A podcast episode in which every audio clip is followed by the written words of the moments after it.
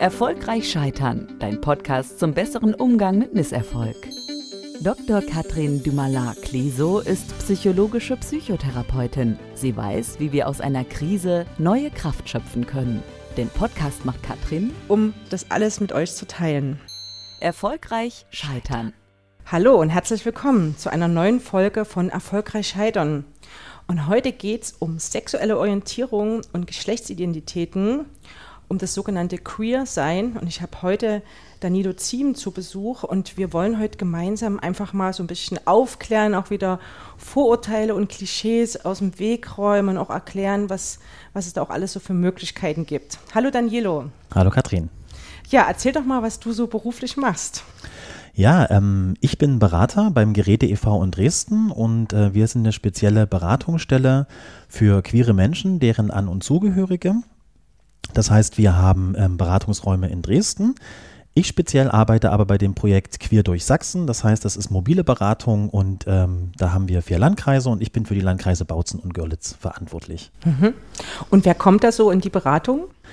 Gerade sind es hauptsächlich ähm, jüngere Transmenschen, die in die Beratung kommen. Ähm, ansonsten aber auch Leute, ähm, Schwule, Lesben, ähm, genau, Menschen, die sagen, okay, ich ähm, kann mich nicht so in dem einordnen, was die Gesellschaft irgendwie vorsieht ähm, und dann sich teilweise als Non-Binary zum Beispiel ähm, sich selbst identifizieren sozusagen, ist eine Bandbreite. Und dann bei den Jüngeren sind es aber auch die Eltern, die oft da sind, aber auch Lehrkräfte, Arbeitgeberinnen, genau, die, die quasi sagen, bräuchte ich schon nochmal ein bisschen äh, Infos, Einordnen, Hilfestellung.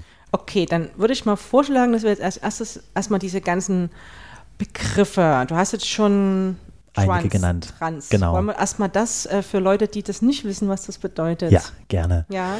Ähm, also es gibt unterschiedliche Begrifflichkeiten. In sehr ähm, eher pathologisierender alter Begriff ist Transsexualität. Ähm, aktuell ist eher, dass man sagt trans, transident gibt es aber auch oder transgender. Es gibt unterschiedliche Begriffe und äh, in einem Satz gesagt sind es Menschen, die sich nicht mit dem äh, Geschlecht, welches ihnen zugewiesen wurde, bei der Geburt, aber auch während des weiteren Lebens dann immer von, von Eltern, von Schule, von Gesellschaft, äh, sich damit nicht identifizieren. Also sagen wir, ich bin geboren, da steht in der Geburtsurkunde weiblich, ich selbst identifiziere mich aber dann als männlich und äh, bin quasi ähm, nicht in dieser Identität zu Hause, sondern in einer anderen. Und die meisten, die ich in der Beratung habe, sagen, ich bin einfach trans. Und dann gibt es Unterschiede. Manche sagen, ich bin ein Transmann äh, eine Transfrau. Manche sagen auch, nein, ich bin ein Mann, ich will das Trans davon nicht haben, weil ich bin ja, ich identifiziere mich ja als Mann. Ich mache es immer so in den Beratungen, dass ich frage ähm, oder auch mitbekomme, welche Begriffe werden verwendet, weil ich habe auch durchaus ältere Klientinnen, die transsexuell zu sich selbst sagen. Woran merken die das? Ich glaube, es ist sehr unterschiedlich. Mhm. Ähm, was ich so, welche Erfahrungen ich sammeln durfte, ähm, ist erstmal in vielen oder in einigen Fällen auch eine Unstimmigkeit mit dem Körper die, das muss aber nicht immer so sein. Das finde ich immer ganz wichtig, wenn ich das jetzt sage. Es muss nicht immer dann für alle so sein. Ne? Ja. Dass eine Unstimmigkeit äh, mit dem Körper, also zum Beispiel ähm, die Regelblutung, die Brüste, das gehört einfach nicht zu einem, mhm. ne, wenn man sich als, als männlicher Körper identifiziert.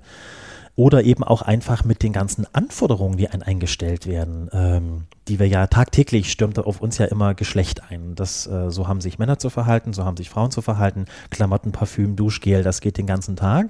Und dann aber festzustellen, nee, will ich so nicht, ist für mich nicht vorgesehen. Und dann gibt es so eine Unstimmigkeit. Und ich weiß nicht, ich kann mir, ich stelle es mir immer so vor, es gibt nicht so diesen einen Augenblick von, ah, jetzt weiß ich's, sondern da gibt es irgendwie eine Gefühlslage dazu, die entwickelt sich und dann ist ja die Frage auch, weiß ich überhaupt, äh, gibt es Vorbilder? Ähm, gibt es Begriffe dafür? Ähm, eine meiner ältesten Klientinnen hat irgendwann mal festgestellt, ah, okay, ich bin trans, als sie zum allerersten Mal den Begriff Transsexualität gehört hat. Mhm, mhm, okay. Und ähm, das ist ja die Frage, welche Begrifflichkeiten haben wir überhaupt? Aber du erlebst es dann schon irgendwie, dass Geschlechtsteile nicht zugehörig empfunden werden oder bei manchen ja. Bei manchen ja. Genau. Und dann sich ja auch so eine sogenannte Geschlechtsdysphorie entwickelt. Magst du da noch über was erzählen? Also ich selbst ähm, ähm, finde ich immer wichtig, ne? ich arbeite nicht therapeutisch, sondern mhm, beraterisch mhm, und das sind ja mhm. eher jetzt auch Begrifflichkeiten, ja. die dann quasi ja diagnostisch äh, ja auch arbeiten. Aber Geschlechtsdysphorie ähm, bedeutet, ähm, also das ist keine Einstimmigkeit zu dem Geschlecht gibt, was mir zugeordnet wird und dann aber auch darauf rekurriert, wie reagiert denn meine Umwelt jetzt darauf. Also mit den Anforderungen, die an mich gestellt werden, mit denen komme ich nicht zurecht. Und deswegen erlebe ich mein Geschlecht nicht als übereinstimmend mit dem, wie es mir zugeschrieben wird. Eine mhm. Dysphorie, die da äh, dann vorherrscht. Und ich finde es aber sehr wichtig, weil dieser Begriff äh, gibt uns auch die Möglichkeit zu sagen, naja, nicht nur ich innerlich habe da ein ähm, Problem mit oder eine Problemlage, sondern eben auch, was das Außen an mich herantritt. Ja. Diese ganzen Anforderungen, von denen ich vor uns gesprochen habe, die kann und will ich nicht erfüllen. Mhm. Und deswegen geht es mir nicht gut mit mhm. diesem Körper. Und das äußert sich natürlich dann auch psychisch, dass diejenigen dann unzufrieden, depressiv sind oder wie erlebst du das? hochgradig unterschiedlich. Also ja. es kann dazu kommen. Mhm. Ich glaube, es gibt ja nie immer nur eine Ursache und eine Wirkung, sondern es ist hochgradig äh, dynamisch. Auch äh, mhm. wir als Menschen sind ja komplexe, ja. dynamische Wesen. Und ähm, es kann so sein, ich erlebe das auch in den Beratungen, es muss aber nicht so sein. Das ist genau wie gerade beim Transweg, so nenne ich das immer, äh, gibt es manchmal die Vorstellung, ja, da gibt es einen Anfang und da gibt es ein Ende. Und ähm, so ein Transweg ist hochgradig individuell. Also geschlechtsangleichende Operationen, das ist oft, was auch Eltern im Kopf haben. Ah, wann kommt das und was will mein Kind da alles machen lassen? Mhm. Ähm, nicht alle wollen das machen lassen. Also das ist immer eine Frage für mich, welchen Weg kann ich finden, damit ich gut in der Welt bin? Ähm, was brauche ich dafür? Genau. Und dann gibt es einige, die sagen, ja, ich möchte das gerne. Und auch da gibt es Unterschiede, wie die jetzt gemacht werden und so. Oder nee, es reicht mir. Zum Beispiel eine Hormontherapie würde mir jetzt reichen dann. Ne? Oder auch sagen, auch das muss nicht sein. Also das erlebe ich alles. Das ist eine Bandbreite. Und in den Beratungen wollen wir eher schauen, ähm, wie kann denn dein Weg aussehen? Mhm. Wie kannst du dir den gerne vorstellen? Wie willst du ihn dir gestalten? Durchaus ist es ja so, dass es erstmal Leiden verursacht und deswegen sollte es ja dann auch eine Behandlung geben. Genau. Also wie gesagt, ne, ich würde jetzt vorsichtig sein, dass es immer Leiden verursacht, mhm. so, aber Herausforderungen zumindest das auf jeden Fall. Leiden ja. auch, ne, ja. ist ja auch bei einigen. Und dann sollte da, ähm, genau, Tätigkeit werden. Also wir sind ja jetzt kurz davor, dass es ein sogenanntes Selbstbestimmungsgesetz gibt mhm. und ähm, ja dann quasi mit Zustimmung der Eltern ab 14 Jahre entschieden werden kann, ich möchte gern diesen Vornamen haben und den Geschlechtseintrag. Und dieses Gesetz geht ja schon jetzt daran, das auch zu verändern. Ne? Wir haben ja sonst äh, das sogenannte Transsexuellengesetz, was sehr alt ist, äh, wo der Weg ja noch viel steiniger ist. So, wo es ja jetzt dann schon Möglichkeiten gibt, äh, da den Namen zum Beispiel anzupassen. Jetzt hatten wir einmal den einen Begriff Transgender äh, geklärt, dann hast du vor uns noch äh, den Begriff äh, so beide Geschlechter, also nicht zugehörig. Äh, Non-binary. Non-binary. Mhm. Mhm. Kannst du da noch mal was erzählen? Naja, ich glaube, Non-binary, also wir gehen ja oft von Binaritäten aus und das ist total lustig, weil ich finde, das ist in unserem Denken, also lustig jetzt ein bisschen überspitzt formuliert, äh, in unserem Denken ist das ja sehr oft Tag, Nacht, ähm, ähm, schön, äh, unschön oder süß-sauer. Also wir mhm. haben immer so eine mhm. Binarität mhm. und da denke ich auch wieder, hm, ich glaube, die Welt ist mehr als immer nur diese zwei Pole, die wir uns da. Turm, schwarz-weiß. Ja, genau. Ne? Ja. Und da diese Binarität. Also mhm. es gibt so zwei mhm. Pole, mhm. männlich, weiblich. Und wenn Leute sagen, nee, non-binary, glaube ich, geht es darauf vielleicht auch darüber hinaus oder was ganz anderes. Irgendwie von weder männlich noch weiblich, aber nicht genau gesagt, was denn dann, sondern eben non-binary, nicht binary, nicht in dieser Binarität bewegend oder eben gerade in dieser Binarität auch äh, bewegend. Ich glaube ja, dass Geschlecht ein Spektrum ist, auch wenn wir immer wieder nicht vergessen dürfen, einen Körper haben wir. Mhm. Also wir haben einen Körper mit körperlichen Dispositionen, die vorhanden sind. Aber non-binary heißt quasi, dass jemand sowohl männlich sich als auch weiblich fühlt und sich jetzt nicht dem Ganzen zuordnen möchte, oder? Kann es bedeuten, mhm. genau. Ich glaube, da ist auch dann immer so die Sache, was, ähm, wie möchten Menschen das füllen? Also wie wollen Sie das machen? Wie ist das mit Ansprache? Wie ist das mit Pronomen? Wird dann sehr interessant zum Beispiel. Da haben wir ja auch er, mhm. sie im Deutschen mhm. oder es, dann das Sächliche. Ja. Und ähm, wie ist es dann mit Pronomen? Wie ist es mit Namen? Was ähm, soll da, also wie kann das gefüllt werden, dieses Non-Binary für jemanden? Ne? Was, was gibt es da für Möglichkeiten? Und was gibt es da für Möglichkeiten? Ich sage immer in der Beratung, wir gucken dann individuell. Ne? Was, was, äh, wie soll es für die Leute sein? Was können sie sich vorstellen?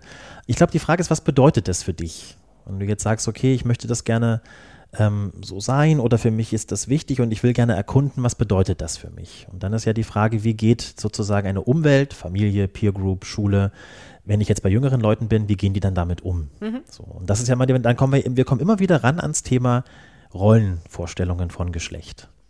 Okay, jetzt kommt ja häufig so die Frage, wie häufig kommt das denn so vor? dass jemand ähm, transgender ist, ähm, homosexuell, lesbisch oder was auch immer. Ja, die Frage begegnet mir auch häufig mhm. äh, manchmal und dann, äh, ich denke immer, das Spannende ist, was ist die Frage hinter der Frage? Warum äh, müssen wir es wissen? Und äh, irgendein, ich weiß nicht mehr wer, irgend so ein Aufklärer hat mal gesagt, äh, für eine Gesellschaft gilt, wenn es eine Person betrifft, müssen wir uns als Gesellschaft darüber Gedanken machen. Ich gehe mal in den Themenbereich Schule rein. Wenn wir jetzt sagen, okay, wie viele Menschen sind da jetzt eigentlich schwul oder lesbisch oder trans? Mhm. Und dann sagen wir, hm, Statistiken sagen oder empirische Studien sagen so, man geht ungefähr zwischen 5 bis 10 Prozent der Bevölkerung aus. Dann gibt es Studien ähm, von der Europäischen Agentur für Menschenrechte, heißen die, glaube ich. Ähm, Eigenaussagen, 17 Prozent äh, der Befragten bezeichnen sich als queer. Mhm. Also breites Spektrum, ne? Ja. aber 17 Prozent, schon relativ viel, finde ich, nicht zu vernachlässigen. Ist ja dann die Frage, was heißt denn das jetzt? Heißt das bei 5 Prozent, wir können es ignorieren, lohnt sich nicht? Ähm, oder wollen wir jetzt Schule zum Beispiel als Lernort so gestalten, dass er sicher für alle ist? Dass es ein sicherer Ort wird. Und ich finde, das ist doch vielmehr die Frage. Unabhängig davon, wie viele betrifft oder nicht, rein statistisch gesehen, gibt es in jeder Klasse eine queere Person mindestens. Okay. Also das heißt, es betrifft jetzt auch alle. Wie wollen wir denn damit umgehen und wie, ähm, wie wollen wir damit umgehen, dass es so diese Vielfalt gibt? So, das ist, glaube ich, das viel Spannendere, weil wie wollen wir es denn zählen? Also wie wollen wir das denn machen? ähm, genau. Ja, jetzt ist es so, ähm, ich meine, ich bin jetzt ja auch schon etwas älter, dass es ja in meiner Jugend, ähm, ja, da gab es irgendwie lesbische und schwule Menschen und selbst das war schon schwer, da ein Coming Out zu finden. Jetzt ist das ja heutzutage eher so gesellschaftsfähiger und jetzt kommen ja auch für mich als Psychotherapeut auch, ich habe, unser Berührungspunkt ist ja auch eine gemeinsame Patientin, ähm, wo ich mich jetzt auch mit solchen Themen beschäftige und dann fragt man sich, ist das jetzt irgendwie häufiger geworden, nimmt das zu? Das, ist, das sind ja so die üblichen mhm. Fragen. Was, was ist da deine Antwort? Vermutungen. Vermutungen sind meine Antwort. Ähm, naja, also ich bin auch schon ein älteres Semester und äh, genau, was ich so kenne aus meiner Jugend, äh, eher es gibt Schwule und Lesben, ja. Bisexuelle. Das war mir so irgendwie bewusst. Äh, die Aussagen, die ich dazu gehört habe, die waren nicht schön. Und dann hieß es irgendwann, ja, jetzt sind plötzlich alle ähm, bi oder schwul oder lesbisch, das ist voll die Mode.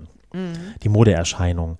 Ähm, und dann und spannenderweise erlebe ich das jetzt, dass oft so das Argument kommt, ja, jetzt sind irgendwie alle trans, das ist eine Modeerscheinung. Wo ich so denke, aha, gab es da schon mal einen Diskurs und knüpft der jetzt irgendwie daran an?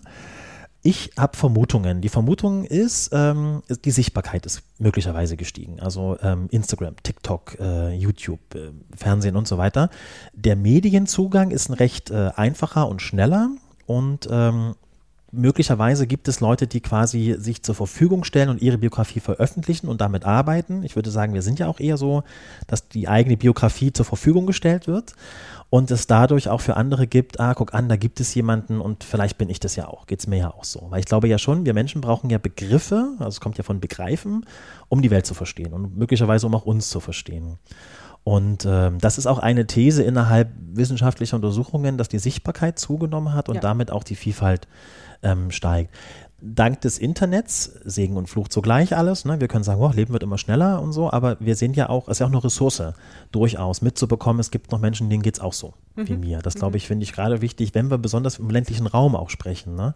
Ähm, ist das ja eine wichtige Ressource und dann bekomme ich das mit und kann mich möglicherweise auch vernetzen mit anderen manchmal gibt es dann so das Argument, ja, das reden die sich alle bloß ein und die wollen bloß cool sein und so weiter. Und ähm, ich denke, nee, das ist alles nicht, das ist jetzt ein Weg, der kann durchaus steinig sein. Das mhm. ist, glaube ich, schon etwas äh, auch wohl überlegtes. Und zum Beispiel, was wir auch wissen, die Suizidraten bei queeren Jugendlichen sind bedeutend höher als bei jetzt zum Beispiel heterosexuellen Jugendlichen. Einfach mal so zum Spaß macht das niemand. Jetzt kommen wir schon zu den Klischees äh, und Gerüchten, wollen da auch ein Stück weit entpathologisieren, weil es gibt ja oft dann so die berühmte Frage der Eltern, was haben wir falsch gemacht? Naja, falsch gemacht haben sie nichts. Also ich kann keine Generalaussage für Eltern treffen, aber ähm, gut genug werden sie es schon irgendwie gemacht haben. Ähm, ähm, naja, äh, also Homosexualität war ja auch noch bis Anfang der 90er als psychische Störung genau. vorgesehen und dann war es ja ähm, rausgestrichen. Ähm, ich glaube, es hat auch immer viel mit Gesellschaft zu tun, also wo stehen wir gerade? Ähm, und äh, Eltern haben nichts falsch gemacht, sondern ähm, die Kinder kommen auf die Welt und wir wissen, dass es das auch schon immer gab. Begrifflichkeiten waren möglicherweise andere, äh, aber auch schon in alten Textdokumenten und so weiter ähm, sind äh, unterschiedliche sexuelle Orientierungen und verschiedene Geschlechtsidentitäten beschrieben, halt nur mit anderen Begriffen. Der Begriff zum Beispiel homosexuell und heterosexuell ist auch noch nicht so alt. Ich würde sagen, was dürfte es jetzt sein? 170 Jahre vielleicht, älter nicht. Davor gab es ganz andere Begriffe. Ähm, und die Kinder oder wir Menschen kommen halt so auf die Welt und sind so. Und jetzt ist immer die spannende Frage, wie viel ist Natur, wie viel ist Kultur? So, aber irgendwie in dieser ganzen Gemengenlage entwickeln wir uns halt und es ist dann so, wie es ist. Und ich glaube, viel spannender ist die Frage, wie wollen wir denn miteinander umgehen? Also was brauchst denn, damit wir gut den Weg gehen können, den wir gerne gehen wollen? Äh, mit Eltern mache ich das dann gerne, ich zeige so auf, okay, kann man jetzt nicht sehen, aber ich zeige jetzt ne, zwei Finger, die ein kleiner Weg, da sind sie schon gegangen, aber mit ihren Kindern, das meiste kommt ja noch. Also die intensivste Zeit, glaube ich, die ist schon am Anfang, aber das meiste von der Zeit, das kommt ja noch. Und da ist doch die Frage, wie wollen sie das machen? Soll es mit dem Kontaktabbruch gehen, weil es überhaupt nicht mehr funktioniert, oder wollen sie gut miteinander ähm, zurechtkommen? Also die Eltern haben nichts falsch gemacht. Viel spannender ist halt die Frage, warum überhaupt diese Frage gestellt wird. Mhm. Ja, ich glaube, wir, wir Menschen haben ja schon den Wunsch nach äh, Ursachenforschung. Äh, und am meisten, glaube ich, äh, haben wir so manchmal ein bisschen die Wunschvorstellung, es gibt eine Ursache. Und die ist dafür verantwortlich. Mhm. Und ähm, so läuft es nicht. Also ähm, es gibt viele Dinge, die dafür gesorgt haben, dass es so ist, wie es ist. Lange Zeit äh, ist man auf der Suche gewesen nach dem sogenannten Schwulen- und Lesben-Gen, also dass es irgendwie Genetik ist. Das ist ja immer die spannende Frage, auch wo sind wir gerade gesellschaftlich? Gerade wird ja viel mit Hormon erklärt. Alles wird mit Hormon erklärt und dieses Hormon macht dies und dieses Hormon macht das. Und dann suchen wir halt auch irgendwelche Hormone, die jetzt dafür sorgen. Dann irgendwann war die Genetik ganz, ganz krass und dann haben wir das DNA analysiert und mhm. so weiter. Dann war das Gen, wurde plötzlich gesucht. Bis man diese Studie abgebrochen hat, festgestellt, gibt's nicht, äh, finden wir nicht raus, ähm, weil wir als Körper einfach zu komplex sind. Also unsere Psyche, ne? du als Therapeutin, die hochgradig komplex eine Psyche ist, ähm, da glaube ich, lässt sich das so einfach nicht sagen. Weil die Frage ist ja dann, machen wir mal ein Gedankenspiel. Wir haben jetzt herausgefunden, dieses Gen ist es oder dieses Hormon ist es und was machen wir denn mit dem Wissen? Was soll danach passieren? Warum wollen wir es wissen? Mhm. So, und ich glaube, manchmal ist der Wunsch ja dann dahinter, dann können wir es ja auch vielleicht verändern. Aber die Frage stellt ja eher die, warum, warum wir es verändern wollen, warum wir denjenigen genau. nicht so akzeptieren können, genau. wie er ist, na, weil er wieder nicht in unser Spektrum genau. reinpasst. Ne? Ja. Ich würde jetzt vorschlagen, ähm, dass Geräte e.V. bietet da ja auch ganz viel an, dass du uns da ein bisschen was drüber erzählst, was ihr so für Projekte habt. Mhm, gerne. Also erstmal der Name Gerede e.V. kommt auch wirklich von dem Gerede. Äh, also, dass darüber geredet wird, ne? mhm. das Gerede. Ähm, weil in Sachsen ist es interessant, manchmal wird er als Geräte e.V. verstanden, aha, äh, wenn aha. ich ihn zu sächsisch ausspreche. Okay, okay. genau. Der Gerede e.V., ähm, es gab Vorläuferorganisationen schon ähm, in der DDR kommt aus Dresden und dann ähm, quasi äh, mit dann, ich glaube 1990 dann war Vereinsgründung, also über 30 Jahre jetzt schon alt. Und es gibt so drei Säulen, die uns tragen. Das ist die Beratungsarbeit, die wir schon immer angeboten haben, ähm, die lange nur auf Dresden konzentriert war bis ähm, dann die Leute festgestellt haben, die damals gearbeitet haben, okay, krass, es kommen auch viele Menschen von außerhalb um eine Beratung zu bekommen. Das heißt, äh, nicht alle haben ja die zeitlichen und finanziellen Ressourcen. Ähm, und dann ein Projekt beantragt wurde der mobilen Beratung, sodass wir jetzt auch ähm, vier Landkreise, Meißen, Sächsische Schweiz, Osterzgebirge, Bautzen und Görlitz abdecken. Aber für ganz Sachsen gibt es das Projekt. Also es gibt Different People in Chemnitz und Rosalinde in Leipzig, die decken die anderen Landkreise auch ab. Mhm. Also für ganz Sachsen wird das angeboten. Genau, das ist die Beratungsarbeit, ähm, die wir kostenfrei für queere Menschen, deren An- und Zugehörige anbieten, aber auch für Lehrkräfte zum Beispiel. Dann Bildungsarbeit, ganz wichtige Säule. Ähm, das, äh, da haben wir viel mit Kitas und Schulen zu tun. Also einmal arbeiten quasi junge Menschen, queere Menschen, junge, arbeiten mit den Schulklassen. Und wir arbeiten aber auch gleichzeitig mit den Lehrkräften oder auch Multiplikatorinnen, Sozialarbeiterinnen und so weiter. Weil was ziemlich oft ist, ist, ähm, wir, wir begleiten das dann umfangreich. Ich bin in der individuellen Beratung und äh, die Kolleginnen, ähm, wenn die Schulen dafür offen sind, weil das ist ja freiwillig, äh, sagen dann, okay, so ein Trans-Outing haben wir nicht viel Erfahrung mit, was können wir machen? Holen dann die Kolleginnen rein, dann arbeiten wir mit der Schulklasse oder mit den Lehrkräften. Kleiner wenn es nicht so schlimm wäre, würde ich sagen, Fun Fact, das Projekt wurde dieses Jahr nicht bewilligt. Also es gibt dieses Jahr keine Bildungsarbeit in den Landkreisen, äh, obwohl sie super wichtig ist. Ähm, genau, wir versuchen rudimentär Dinge aufrechtzuerhalten und im nächsten Jahr wird es hoffentlich wieder anders laufen. Und wir bieten ab und zu kulturelle Veranstaltungen an, Buchlesungen, Filmvorführungen.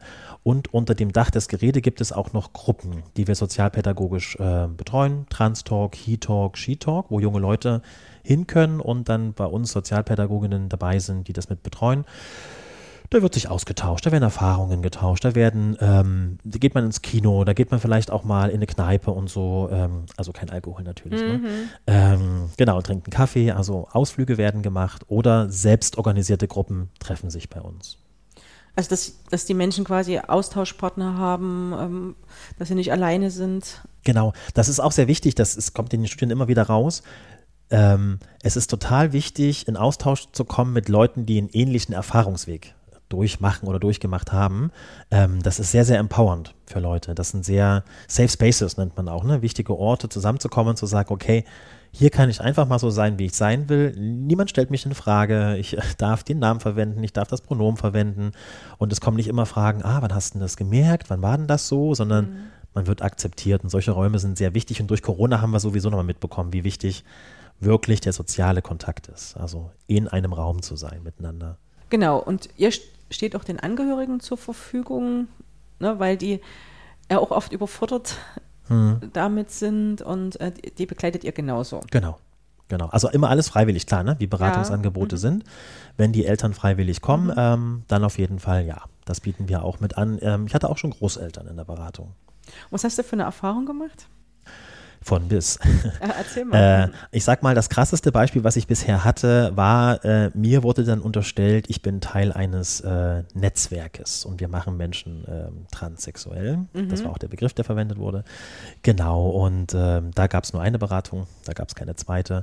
Bis aber auch äh, Eltern kommen, haben Fragen, die sind da und ich finde es immer ganz wichtig, das ist auch ein Ort, wo alle Sorgen, Ängste, Freude und so weiter in Raum hat und auch da sein darf, mhm. ähm, wo wir das miteinander besprechen und dann gucken, ähm, was brauchen die Eltern, was brauchen die Kinder oder Jugendlichen, damit sie dann gut einen Weg, wie immer er auch aussieht, miteinander gehen können.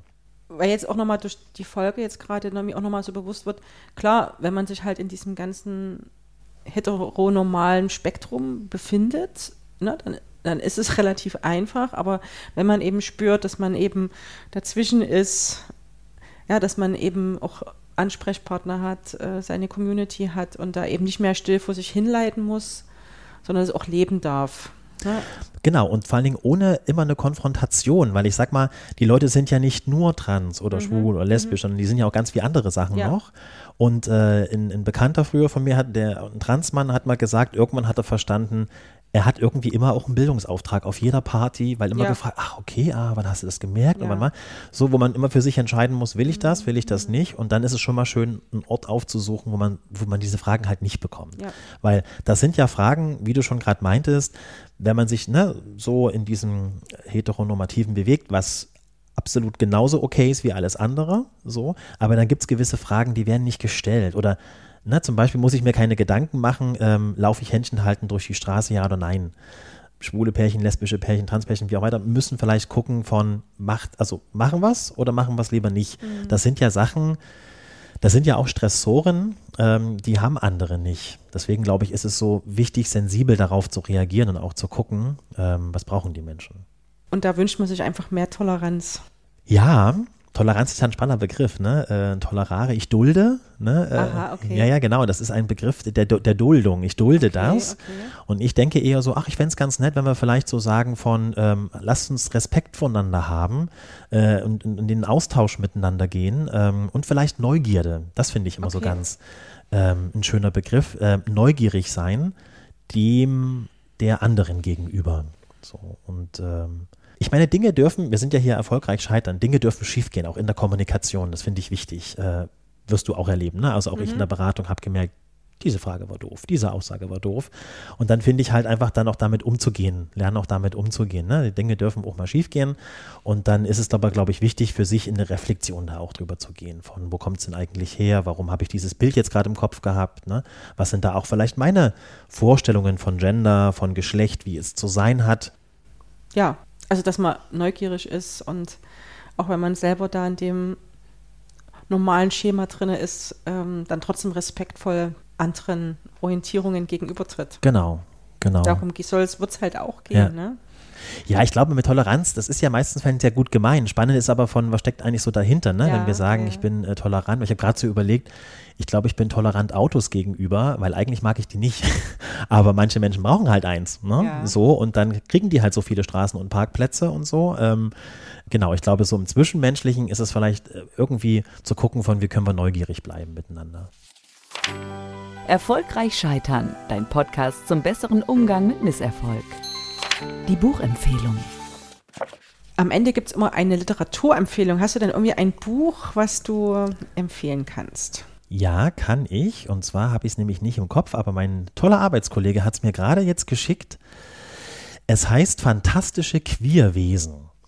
Das sind Kurzgeschichten, queere Kurzgeschichten ähm, von Menschen, die, glaube ich, schön äh, empowernd sein können. Und das ist ein kleines Büchlein, ich, Preis weiß ich leider gerade nicht, aber es ist ein kleines Büchlein, was man gut äh, sich einstecken kann, mitnehmen kann. Ist vielleicht ein bisschen oldschool, weil es ist jetzt kein äh, TikTok-Kanal oder Instagram-Account, aber es ist ein klassisches Buch, aber es ist Badezeit, es ist Strandzeit, da kann man das vielleicht ganz gut mitnehmen. Gerade wenn man am Strand ist und es kein äh, Empfang, kann man da mal reinlesen. Fantastische Queerwesen. Ansonsten, was sind noch gute? Ich bin eher so ein Mensch, ich bin in guten Romanen unterwegs. Ähm, ich habe letztens ein bisschen bei mir nochmal geguckt. Ähm, Middlesex ist ein spannender Roman auch. Äh, genau, hast du wahrscheinlich schon gelesen. Ja. Ist ein bisschen älter auch Ja. schon. Träume in den erwachenden Morgen. Das ist auch noch einer, den würde ich sehr empfehlen. Das ist ein toller, ähm, toller Roman. Die sind ein bisschen dicker. Ja, dann vielen lieben Dank, dass du da warst. Gerne, danke für die Einladung. Tschüss. Das war Erfolgreich Scheitern, dein Podcast mit Dr. Katrin Dümala-Kleso. Alle Folgen findest du überall da, wo es Podcasts gibt. Oder du gehst auf dümala-kleso.de. Bis zum nächsten Mal.